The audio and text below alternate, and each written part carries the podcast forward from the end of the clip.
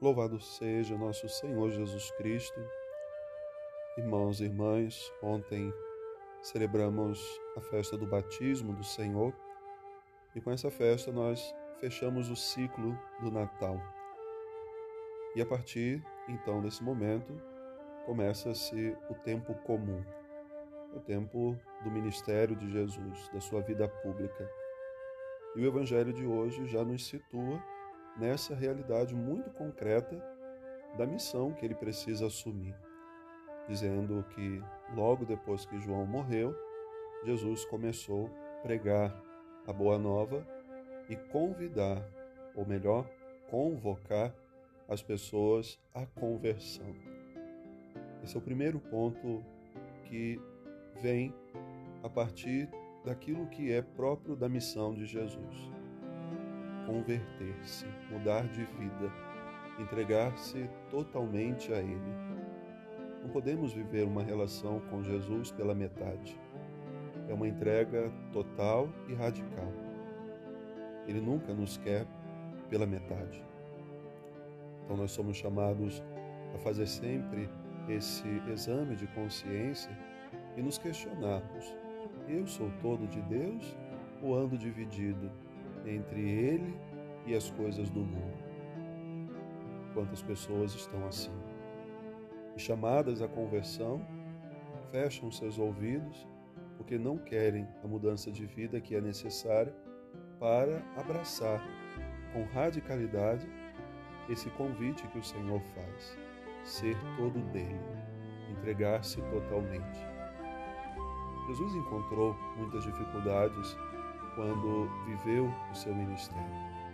Porque muitos não quiseram ouvir o tempo do Natal. Temos falando que ele veio ao mundo como luz, mas muitos preferiram viver nas trevas, na escuridão, na sombra. Justamente aqueles que não querem se converter, aqueles que não querem uma mudança da sua vida, das suas atitudes. Mas pelo contrário, há também muitos que acolhem com muita alegria o chamado de Jesus. E a segunda parte do Evangelho de hoje fala já do convite que Jesus faz aos seus primeiros discípulos. Encontrou Pedro, André, chamou-os enquanto eles ali estavam lavando suas redes, depois da pesca, para que eles se tornassem, a partir daquele momento, pescadores de homens. E diz o Evangelho que imediatamente eles deixaram tudo e seguiram Jesus. Mais à frente, encontrou Tiago e João, os filhos de Zebedeu. E eles também, ali trabalhando, deixaram tudo, deixaram seu pai e seguiram imediatamente Jesus.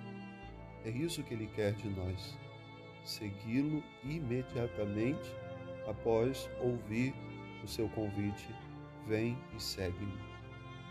Então, esse convite deve ressoar nos nossos ouvidos no início dessa semana, no início desse tempo comum, porque todos nós somos chamados a viver o discipulado.